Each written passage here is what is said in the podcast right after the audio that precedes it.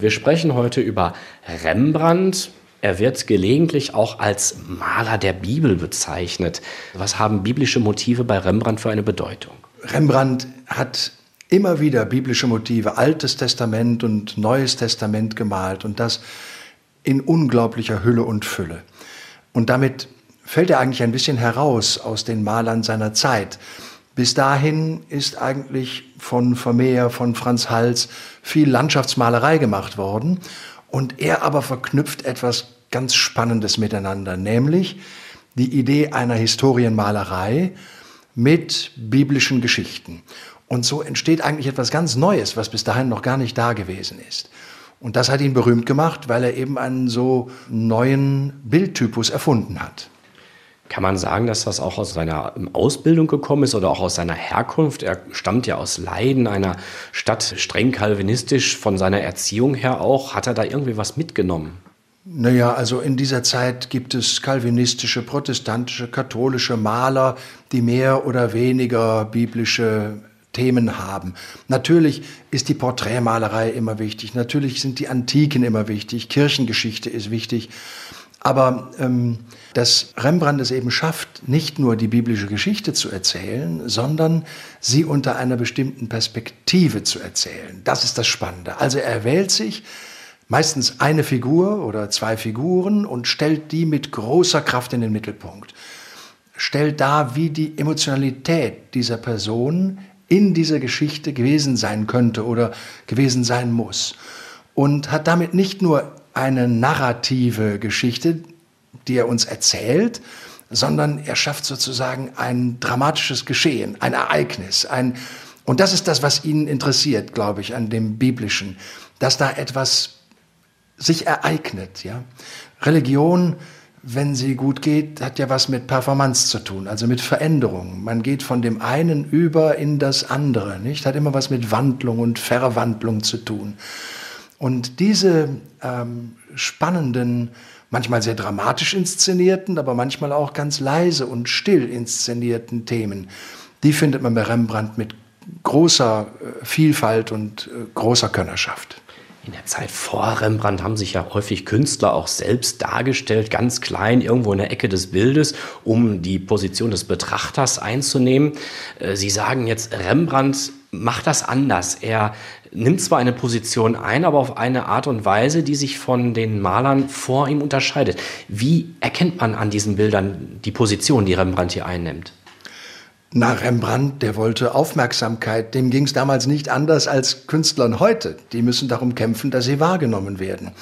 Und dafür hat er eben auch seine besonderen Ideen gehabt und hat die versucht zu vermarkten, im besten Sinne des Wortes. Er musste auf dem Markt irgendwie landen. Und dazu gehörten natürlich wesentlich auch seine Porträts, vor allen Dingen seine Selbstporträts. Das ist also hochspannend, wie er hingeht und eigentlich naja, eine Kultur, die wir heute auch haben, damals schon realisiert hat. Heute machen wir Selfies und äh, porträtieren uns in den unterschiedlichsten Situationen und Posen.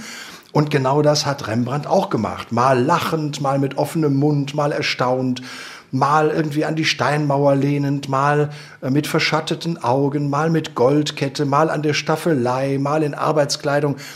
In allen Lebensaltern hat er sich porträtiert und hat auf die Art und Weise sich selbst ein bisschen zur Ikone auch gemacht und konnte daran zeigen, wie hervorragend er ist als Porträtist.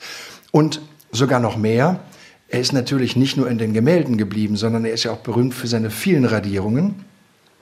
Und auch in den Radierungen hat er sich im Prinzip selbst vermarktet. Er hat dafür gesorgt, dass die unter die Leute kamen. Das ist so ein bisschen wie wenn man bei Instagram irgendetwas postet. Es geht darum, mein Gesicht soll den Leuten im Kopf sein, dann bin ich denen im Kopf und dann werde ich wahrgenommen und dann, naja, und dann kann ich mich selbst auch vermarkten. Das ist eine unglaubliche Begabung gewesen, die er da auch aus kaufmännischer und marketingtechnischer Perspektive äh, nach vorne gebracht hat seine Selbstbildnisse? Gibt es da auch so eine Art Entwicklung? Ähm, Sie sprachen davon, es gibt Radierungen, es gibt Zeichnungen, es gibt äh, Ölgemälde. Ähm, bildet sich da so ein bisschen auch so seine Biografie in seinen Selbstporträts ab? Unterscheiden sich diese Selbstporträts voneinander? Ja, sehr stark. Rembrandt hat ganz unterschiedliche Typen, in denen er sich darstellen lässt. Von dem edlen Mann der also mit Selbstbewusstsein und bürgerlicher Geste auftritt, äh, bis hin zu dem heruntergekommenen Maler, der am Ende seines Lebens gewesen ist, der zwar im Inneren noch irgendwie fröhlich erscheint, aber äußerlich doch wirklich ein Leben gelebt hat, ähm, gibt es also die unterschiedlichsten Darstellungen. Gern hat er sich natürlich auch als eine biblische Figur gemalt oder irgendwo auch mit hineingenommen in ein größeres biblisches Gemälde. Rembrandt selbst Calvinist, aber er hatte ja durchaus auch einen gewissen Bezug zu Andersgläubigen. Er ähm, soll ja in Amsterdam sehr beeindruckt gewesen sein von der Lebensweise der Mennoniten. Er hatte jüdische Freunde. Wie äußert sich denn seine Religiosität auch in seinem Leben und in seinen Werken? Zunächst einmal die klassische calvinistische Erziehung, die er genossen hat. Das war irgendwie etwas Neues. Wir befinden uns ja in den spanischen Niederlanden, die sich gerade von Habsburg losgesagt haben. Jeder konnte eigentlich seine Religion dort in den Niederlanden leben, wie er wollte. Und so kamen natürlich auch aus Spanien viele portugiesisch- und spanischsprachige Juden, die geflohen waren, in die Niederlande. Und die siedelten sich dann unter anderem in Amsterdam an, wo Rembrandt dann ja zu einer echten Marke als Künstler geworden ist. Und er hat einfach Interesse daran gehabt, mit diesen Menschen ins Gespräch zu kommen, mit ihnen Zeit zu verbringen. Er hat sich interessiert dafür, was sie tragen an Kleidung. Also er hat zum Beispiel biblische Bilder gemalt, da hat er holländische Personen porträtiert, aber er hat sie eben in solche jüdischen Gewänder hineingesteckt, die er dort kennengelernt hat. Oder er ist auch ganz mutig hingegangen und hat die Physiognomie der Juden versucht ein bisschen zu analysieren und hat Juden genommen, um sie zu porträtieren und daraus dann ein Jesusbild zu machen. Also es war so, dass er da ein großes malerisches Interesse hatte. Ich weiß gar nicht so sehr, ob er ein religiöses Interesse daran hatte, aber ein malerisches Interesse, tiefer zu verstehen, ja, wie kann ich jetzt möglichst authentisch, möglichst ehrlich, möglichst äh, wahrhaftig berichten von dem, was dort in der Bibel drin steht. Wie kann das damalige heute verstehbar, erfahrbar und kraftvoll spürbar werden? Sie sprachen gerade schon den zeitlichen Kontext an. Man spricht ja von diesem Jahrhundert, äh, vom goldenen Zeitalter. Amsterdam wurde als goldene Stadt bezeichnet. Was war das für ein Zeitalter, wirtschaftlich, aber auch kulturell und äh, künstlerisch?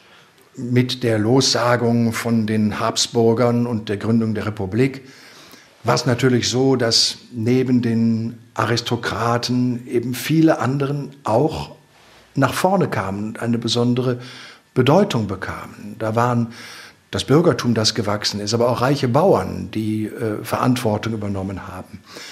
Es war in der Tat eine goldene Zeit, in der jeder sich vieles leisten konnte. In die Zeit fällt die Gründung der Universität in Leiden, die Entwicklung von Natur- und Geisteswissenschaften an diesem Ort. Es gehört dazu selbstverständlich auch, dass von Amsterdam und den Niederlanden aus so langsam eine See- und Handelsmacht ausgeht. Und schließlich wird hier eine wirklich reiche, wohlhabende, intellektuelle und hochkultivierte ähm, neue Gesellschaft und neue Republik gegründet, die eine unglaubliche Ausstrahlungskraft hat und die auch finanziell ganz schön potent ist, sodass also ein Rembrandt da auch viele äh, Aufträge bekommt und äh, viele ähm, Porträts zu malen hat für die unterschiedlichsten Leute. Schauen wir mal auf den frühen Rembrandt. Was hatte er für eine Herkunft? Kam er aus ärmlichen Verhältnissen? Kam er aus dem gut situierten Bürgertum? Was war sozusagen der Stallgeruch des Rembrandt? Er kam eigentlich aus dem wohlhabenden Bürgertum. Der Vater war Mitinhaber einer Mühle, die Mutter stammte aus einer Patrizierfamilie. Eigentlich hätte man sagen können, der war ganz ordentlich von seinen Voraussetzungen her. Auch die Möglichkeit, dass er auf die Lateinschule gehen konnte, dass er Sprachen lernte, die Lektüre der lateinischen Schriftsteller lernte. Eigentlich hat er alles mitbekommen, was man brauchte. Aber er wollte eben unbedingt Maler werden. Und, naja, und diese Malerbiografie hat er dann begonnen, indem er äh, zu Jakob Isaac von Zwanenburg gegangen ist. Der war zwar katholisch, aber weil die Mutter von Rembrandt auch katholisch war, hatten die offensichtlich keine großen Schwierigkeiten da. Es war auch in den damaligen Niederlanden irgendwie kein Problem, einer anderen Konfession oder gar Religion anzugehören. Und dort ist er dann drei Jahre zur Lehre gegangen und hat sich dann ziemlich schnell als selbstständiger und sehr starker, eigenständiger Künstler entwickelt. Er kam dann zurück nach Leiden und hat relativ schnell auch angefangen zu malen. Ähm, schauen wir uns doch mal eines seiner Werke an, die noch in Leiden entstanden sind. Sie haben da so ein Gemälde mitgebracht, nämlich Paulus im Gefängnis aus dem Jahr 1627. Welche Bedeutung hat denn dieses Gemälde oder dieses Bild? Was sagt das über den frühen Rembrandt aus? 1624 geht er nach Leiden, 18-jährig, also noch relativ jung. Und er tut sich dort zusammen mit einem Freund, Jan Lievens, und macht sich selbstständig. Und in der Zeit entstehen unendlich viele Bilder. Er ist unglaublich fleißig. Und spannend sind eben diese Bilder, die eigentlich einen wesentlichen Moment, einen besonderen Augenblick darstellen. Da ist zum Beispiel dieser Paulus im Gefängnis ein äh, fantastisches Beispiel für. Er ist zu dem Zeitpunkt 21 Jahre alt, als er dieses Bild malt. Und man sieht den Paulus da ganz in Gedanken versunken. Er sitzt auf seinem Bett. Er hat die Hand am Kinn, in der anderen Hand hat er den Federkiel, auf dem Schoß hat er ein aufgeschlagenes Buch. Und dann auf dem Buch liegen dann so Seiten, ein Manuskript, wo er im Augenblick drin am Schreiben ist. Auf dem Gemälde findet sich übrigens auch das Attribut des Apostels Paulus, nämlich das Schwert. Es ist natürlich unwahrscheinlich, dass der als Gefangener ein Schwert in der Zelle aufbewahren durfte, aber es geht eben darum, diesen Paulus auch identifizierbar zu machen. Und er sitzt eben in diesem finsteren Gefängnisloch voller Unordnung, aber man sieht, wenn man ihm ins Gesicht schaut, sein Geist, der ist ganz geordnet. Das ist so eine Geschichte, die man ja von vielen Persönlichkeiten kennt. Ich sag mal, vom heiligen Paulus angefangen bis hin zu Nelson Mandela. Es gibt immer wieder Menschen, die, obwohl sie äußerlich gefangen sind, innerlich in einer großen Freiheit sich befinden.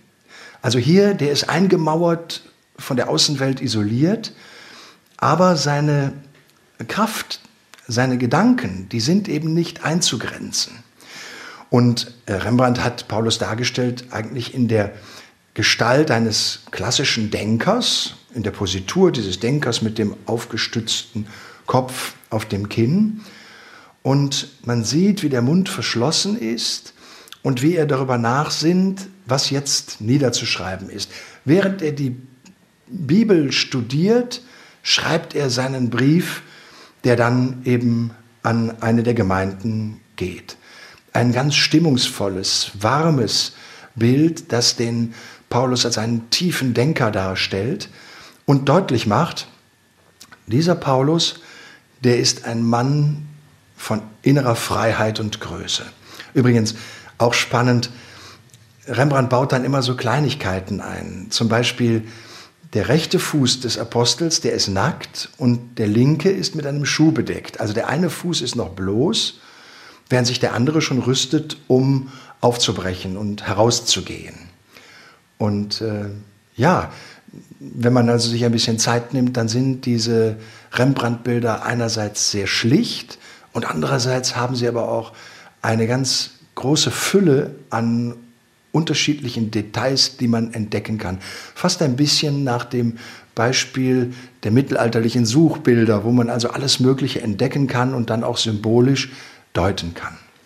Kann man sagen, dass vielleicht Rembrandt auch als gebildeter kalvinistischer Christ mit einer entsprechenden Bibelkenntnis vielleicht auch irgendeinen Paulustext im Kopf hatte, als er dieses Bild malte? Ja, na klar. Also Rembrandt, der musste am Sonntag zweimal die Kirche besuchen und der Inhalt der Predigt wurde dann am Montag abgeprüft und die Predigt dauerte damals eine Stunde. Also das war jetzt irgendwie äh, keine äh, Kleinigkeit. Der ist auch im Religionsunterricht in der kalvinistischen Lehre erzogen worden. Er kannte also die Bibel hoch und runter, in und auswendig. Da sieht man auch an den Themen, die er hat. Er hat ja auch Themen, die jetzt äh, nicht jeden Sonntag in der Kirche vorgelesen werden oder nicht sozusagen zum allgemeinen Wissen der Menschen gehören, sondern damals war eine Bibelkenntnis sehr viel größer als vielleicht heute. Einige Jahre später verlässt Rembrandt seine Heimatstadt Leiden. 1631 geht er nach Amsterdam. Amsterdam, wir sprachen eben schon darüber, die goldene Stadt. Was war Amsterdam damals? In, also in dieser Zeit 1631, weshalb Rembrandt Leiden verließ? Naja, Amsterdam war damals die bedeutendste und reichste Stadt der Provinzen. Und da war natürlich was zu holen. Also da gab es Aufträge ohne Ende. Da gab es eine berühmte Lukas-Gilde, also die Gilde der Maler, in die er unbedingt hinein wollte. Da gab es die Chance, viele Lehrlinge zu bekommen. Und die hat er dann auch gehabt, aus den Niederlanden, aus Deutschland, aus Dänemark. Er gab sich übrigens sehr viel Mühe mit seinen Schülern, weil er der Überzeugung war, dass Kunst sich durch ständiges Üben auch erlernen lässt. Also Amsterdam war äh, die Großstadt. Das ist so, wie wenn heute irgendwie ein junger Student sagt, ich muss jetzt mal nach New York oder ich muss jetzt mal nach Paris oder nach London. Es war der Wunsch, diese diese große Stadt zu erleben und darin eben auch als Künstler Weltruhm zu gelangen. Er hat ja sich nicht sofort selbstständig gemacht, sondern er hat ja zunächst einmal bei einem Kunsthändler eine Art Malerwerkstatt aufgebaut und auch Schüler um sich herum gesammelt. Was war das für eine Zeit und was hat er da gemacht? Wie produktiv war er in seiner Frühzeit in Amsterdam? Na, das ist ja klar, wenn man irgendwo neu hinkommt, dann muss man erstmal irgendwie Leute kennenlernen. Und da hatte er Glück, denn bei dem Kunsthändler Eulenburg, da kam er unter. Da konnte er eine Kontaktperson haben, mit der er in die Gesellschaft hineinfand. Und was ganz großartig war, dass dessen Nichte Saskia von Eulenburg dann für ihn eine wichtige Frau wurde. Er lernte sie kennen und schließlich heiratete er sie. Er hat dann seine Frau oft gemalt als Flora und in den verschiedensten anderen Zusammenhängen. Immer mit großer Lieblichkeit und Anmut, wie überhaupt all seine weiblichen Figuren, immer sehr zart und sanft und weich daherkommen. Das war also eine ganz wichtige Zeit für ihn, denn er hatte mit dieser Hochzeit auch eine gewisse eine gesellschaftliche äh, Stellung erfahren, einen Rang erfahren, denn Saskia war durchaus gut bürgerlich und wohlhabend. Und er konnte damit nicht nur auf das Vermögen zurückgreifen, sondern er konnte eben auch auf die vielen Kontakte zurückgreifen, die sie hatte. Und so haben sie sich einiges erlaubt, also ein großes Haus.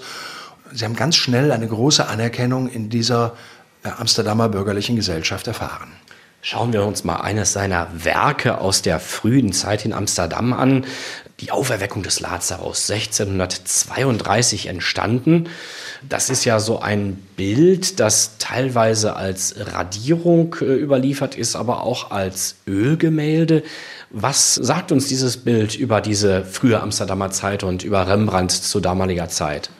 Also es zeigt, wie er jetzt hier anfängt, sehr dramatisch zu werden.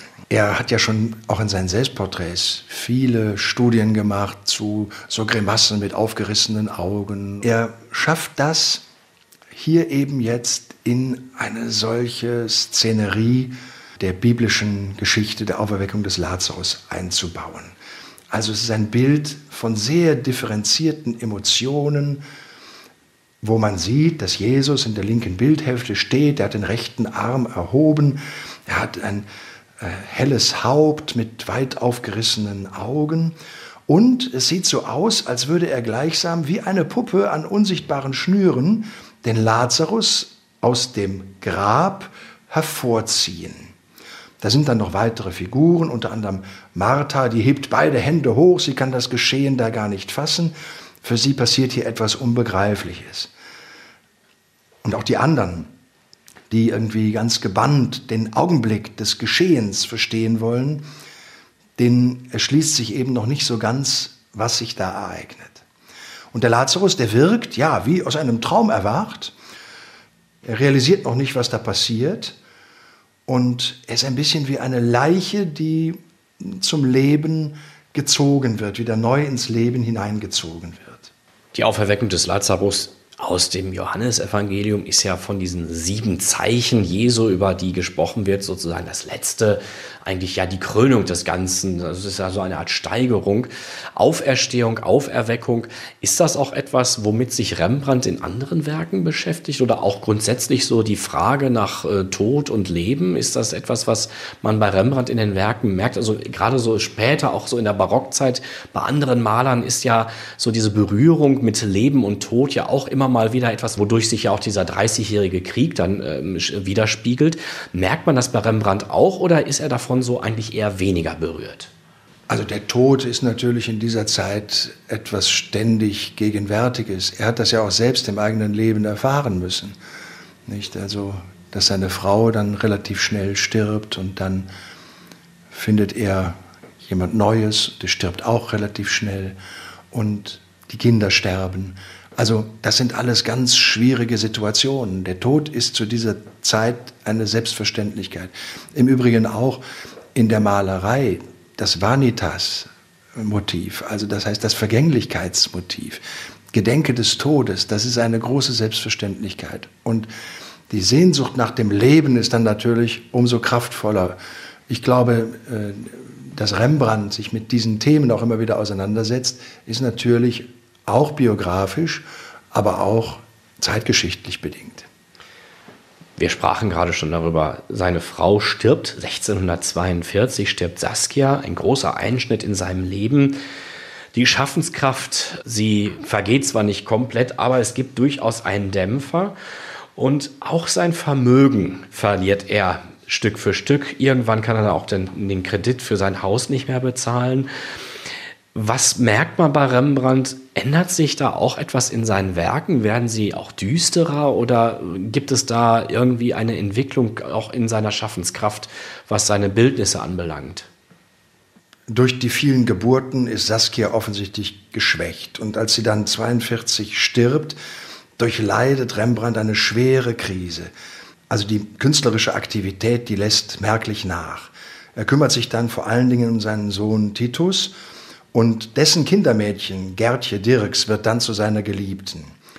Es kommt dann immer wieder zum Streit wegen finanzieller Probleme. Das reicht so weit, dass Rembrandt die Frau dann ins Zuchthaus sperren lässt. Das heißt, es ist in dem Augenblick in seinem ganzen Leben ein totaler Zusammenbruch da. Er verliert seine gesellschaftliche Reputation, er verliert seine Schaffenskraft, er verliert seine wichtigen Bezugspunkte im Leben.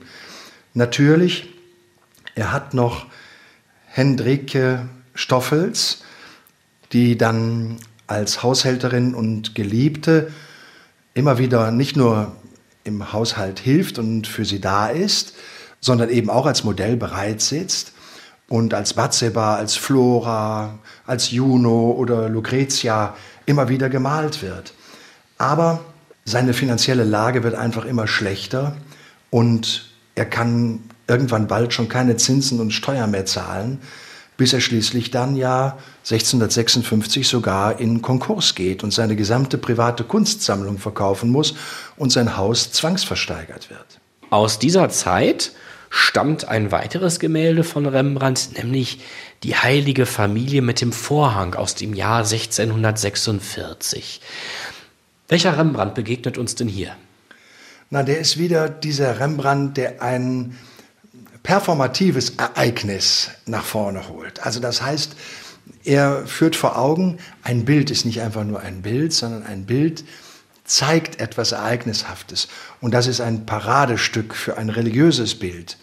Man sieht dort nämlich die heilige Familie, aber im Kontext einer niederländischen Szene. Also das ist im Prinzip der Blick in ein niederländisches Wohnhaus oder jedenfalls die Figuren, die da zu sehen sind, tragen klassische niederländische Tracht beziehungsweise das, was man zur Zeit Rembrandts auf der Straße getragen hat. Und man sieht dort dann die Gottesmutter Maria mit dem Jesuskind auf dem Arm. Rechts neben der Maria sieht man keine Krippe, sondern in der Tat ein Bettchen, äh, wie es zu der Zeit Rembrandts existierte, in das das Kind gelegt und geschaukelt werden kann. Vor der Gottesmutter findet man unten ein kleines Feuer, das brennt. Daneben eine Katze. Das ist alles sehr ereignishaft. Da passiert plötzlich etwas. Diese Katze, also die äh, nicht einfach nur ruht, sondern sie ist in Aktion. Ja. Im Hintergrund dann ein bisschen versteckt sieht man noch dann Josef, den Pflegevater Jesu, der da am Holzhacken ist und der sich darum kümmert, dass alles gut seinen Weg geht. Also eigentlich eine ganz idyllische Szenerie von Familie, wie man sich das erträumen kann und wie er sich das wahrscheinlich auch erträumt hat, beziehungsweise wie er das vor Augen gehabt hat. Interessant ist ja, dass er zu dieser äh, Interieurszene eben einen Vorhang dazu malt. Das ist ja im Mittelalter durchaus üblich gewesen, dass man Bilder auch mit Vorhängen schließen konnte und geschlossen hat, sowohl zu Hause wie auch zum Beispiel in den Kirchen, aber auch an anderen Stellen. Und das Spannende an der Angelegenheit ist, dass dieser Vorhang zur Seite gezogen ist. Man bekommt also sozusagen einen Blick hinter den Vorhang. Da sieht man auch, Rembrandt war ein guter Theologe. Er sagt, das, was verhüllt ist, was wir eigentlich nicht begreifen und verstehen können, nämlich dass Gott Mensch geworden ist in Jesus Christus, das bekommen wir jetzt hier gezeigt. Also Offenbarung, die Bibel ist eine Offenbarungsschrift, in der uns gezeigt und erläutert wird, in der wir erzählt bekommen, dass Gott den Menschen begegnet ist. Genau diese Offenbarung macht er jetzt zum Bildthema. Im Lateinischen heißt Offenbarung Revelatio. Richtig auf Deutsch übersetzt heißt das Enthüllung. Also der Vorhang wird zur Seite gezogen. Wir bekommen einen Blick hinter den Vorhang. Und genau das inszeniert er hier. Ähm, dass also ein Leben ganz anders aussehen kann, als es im Augenblick ist. Ein Leben nach dem Beispiel und dem Vorbild und der Schönheit der heiligen Familie. Die heilige Familie ist etwas, was bei Rembrandt relativ häufig in Bildern vorkommt. Es gibt viele Gemälde, wo er die heilige Familie zum Thema macht. Hat das vielleicht auch so einen kleinen biografischen Hintergrund, dass vielleicht so das, was er dort vorfindet, er vielleicht in seiner eigenen Biografie nicht so richtig hat. Seine Frau, seine erste Frau ist gestorben. Er lebt jetzt äh, mit seiner zweiten Geliebten zusammen. Er ist vom äh, Kirchenrat gemaßregelt worden. Steckt da vielleicht auch so eine Art Sehnsucht hinter bei Rembrandt, indem er diese heilige Familie immer wieder versucht zu thematisieren in seinen Werken? Ich glaube, das ist zweierlei. Einerseits ist die heilige Familie ein wirklich beliebtes Thema. Das bestellt man sich auch schon mal und hängt es sich zu Hause hin. Das andere ist natürlich der Wunsch und die Sehnsucht nach einer guten, intakten äh, Familie. Es ist ja auch so, dass er durchaus in manche dieser Darstellungen der heiligen Familie Porträts eingebaut hat, zum Beispiel aus seiner Familie. Auf diese Art und Weise wird deutlich, es geht eben immer darum, um eine Kombination von hm, der biblischen Aussage, dem biblischen Thema, in die Jetztzeit hinein, indem also das Ganze in Gewänder und äh, Architekturen und Umgebungen der Jetztzeit hineingebaut wird. Und es geht darum, auch ein hervorragender Porträtist zu sein, also zu zeigen, ich kann auch hier hm, die Leute, die mich umgeben, mit denen ich unterwegs bin, in diese Rollen hinein versetzen und sie überzeugend äh, diese Rollen spielen lassen. Bis dahin, dass er sich selbst ja eben auch äh, in diesen unterschiedlichen Rollen äh, darstellt. Also das sind so drei Themen, die immer wieder auftauchen. Schauen wir uns mal die Spätphase von Rembrandt an. Wir sprachen ja schon über seinen sozialen Abstieg, die finanziellen Probleme, den Konkurs des Hauses, den Verkauf. Seine geliebte Hendrike und die aus dieser Beziehung hervorgegangene Tochter sind ja auch noch da. Henrike stirbt schließlich und ähm, auch sein Sohn noch aus der Ehe mit Saskia. Und im letzten Lebensjahr versorgt ihn die gemeinsame Tochter Cornelia. Rembrandt stirbt also sehr einsam und in der letzten Phase seines Lebens entstehen ja noch einige Werke, wie zum Beispiel die Rückkehr des verlorenen Sohnes. Ist das so eine Art Thema, was er sich nochmal über sein eigenes Leben stellt, also die Heimkehr zum Vater, wo er sich nochmal selbst vor Augen führt, dass sein Leben vielleicht auch bald zu Ende gehen könnte? Naja, wenn man alt wird, dann glaube ich, haben alle Menschen irgendwie die Sehnsucht danach, dass alles gut wird und dass alles heil wird. Und das ist natürlich eine der schönsten biblischen Geschichten, die zu tun haben mit Vergebung, mit Annahme, mit Beheimatung. Und dieses Bild, was ja wirklich, ich glaube, zu den berühmtesten, wenn nicht das berühmteste Bild Rembrandts ist, hat natürlich eine unglaubliche, wunderschöne Kraft und Ausstrahlung. Man sieht da ja, wie der Sohn vor dem Vater kniet. Das Gewand ist grau und verschlissen und schmutzig. Ein Fuß ist nackt und dreckig. Und der Vater, der ist eben ganz anders, in ein vornehmes Gewand eingehüllt. Um seine Schultern liegt ein rotes Tuch. Das Gesicht des Vaters ist leicht geneigt. Die Augen sind fast geschlossen. Der Vater, der birgt den Kopf des Sohnes an seiner Brust. Und er umfasst die Schultern des Sohnes.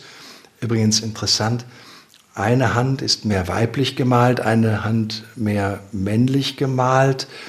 Es gibt viele Interpreten, die sagen, ja, das ist sozusagen die mütterliche und die väterliche Seite Gottes, die dann hier spürbar wird. Aber ein Bild von unglaublicher Wärme. Das ist natürlich, wie immer, ganz auf Kontrast aufgebaut. Man hat also diese warme Szenerie von Vater und Sohn und dann drumherum eben eine Rahmenhandlung, die eigentlich ziemlich nebulös und im braunen Dunkel bleibt. Da ist kaum etwas zu sehen.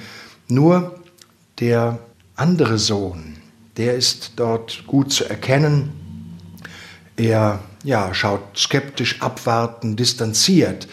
Er will natürlich nicht vergessen, dass sein Bruder abgehauen ist mit dem Vermögen, währenddessen er brav beim Vater geblieben ist.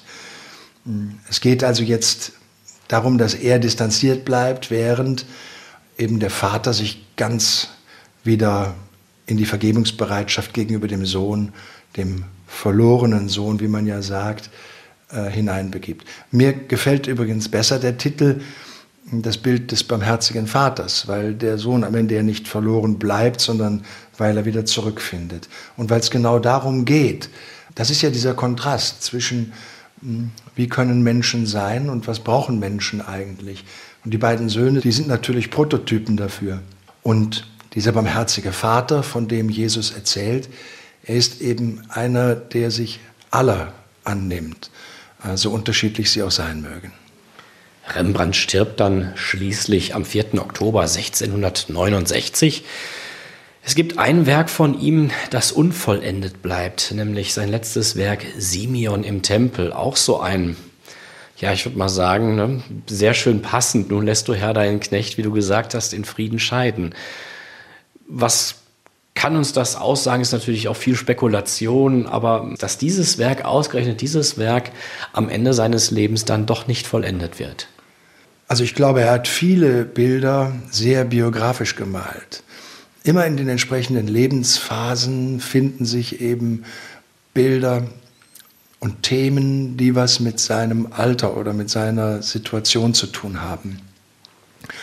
Und dass er jetzt gerade dieses Bild des Kreisen Simeon am Ende nicht mehr vollendet hat, das spricht natürlich irgendwie auch Bände. Denn dieses Gebet ist ja ein Gebet, das dieser alte Mann, der blind ist, im Tempel in Jerusalem spricht, in dem Augenblick, als er Jesus sieht. Und er hat eben diese Freude im Herzen, dass er ähm, stirbt, aber eben nicht unerlöst, sondern weil er weiß, dass Gott da ist, dass Gott Mensch geworden ist und dass Gott ja sich auch um ihn in seiner äh, Not, in seiner Blindheit auf dem Weg zum Sterben hin zeigt. Und das ist irgendwie ein sehr trosthaftes Gebet, äh, das die Kirche da immer wieder spricht. Jeden Abend sind die Priester und die Kleriker und die Ordensleute und die Klöster und all die da leben, die beten ja dieses Gebet des Simeon. Ja, nun lässt du Herr deinen Knecht, wie du gesagt hast, in Frieden scheiden, denn meine Augen haben das Heil gesehen. In Frieden scheiden, das kann am Abend sein. Ich lege mich zum Schlafen hin, aber der Schlaf ist des Todes Bruder. Also es ist auch ein Abschiednehmen von dieser Welt. Ein wirklich wunderbares Ereignis, dass er dieses Bild am Ende gemalt hat und dann nicht vollendet hat. Rembrandt vor, hat vor 350 Jahren Abschied von dieser Welt genommen. Was bleibt von ihm? Was äh, bedeuten seine Werke heute für uns, vor allem auch für uns als Christen? Was mich am meisten an ihm beeindruckt, ist die Tatsache, dass er die Fähigkeit hat, jedes Ereignis zum Ereignis werden zu lassen. Also es ist nie irgendwie eine langweilige Geschichte oder nur das Darstellen von irgendwelchen Dingen oder Sachen oder Geschehnissen, sondern es wird immer zu einem Ereignis. Also das heißt, da passiert was. Man sieht, dass Menschen eine Wandlung, eine Verwandlung durchmachen und dass sie durch das, was dargestellt wird, zu anderen, zu neuen Menschen werden. Das finde ich das Spannende an der Angelegenheit. Und er schafft das, indem er das sehr fokussiert auf einzelne Figuren, auf Personen hin, an denen das beispielhaft erlebbar und, und, und spürbar wird. Das ist etwas, was irgendwie, meine ich, auch für unsere Zeit eine ganz spannende Botschaft ist. Also hm, es gibt diese Augenblicke, diese Ereignisse, die das Leben nochmal neu aufstellen können, die es verändern können.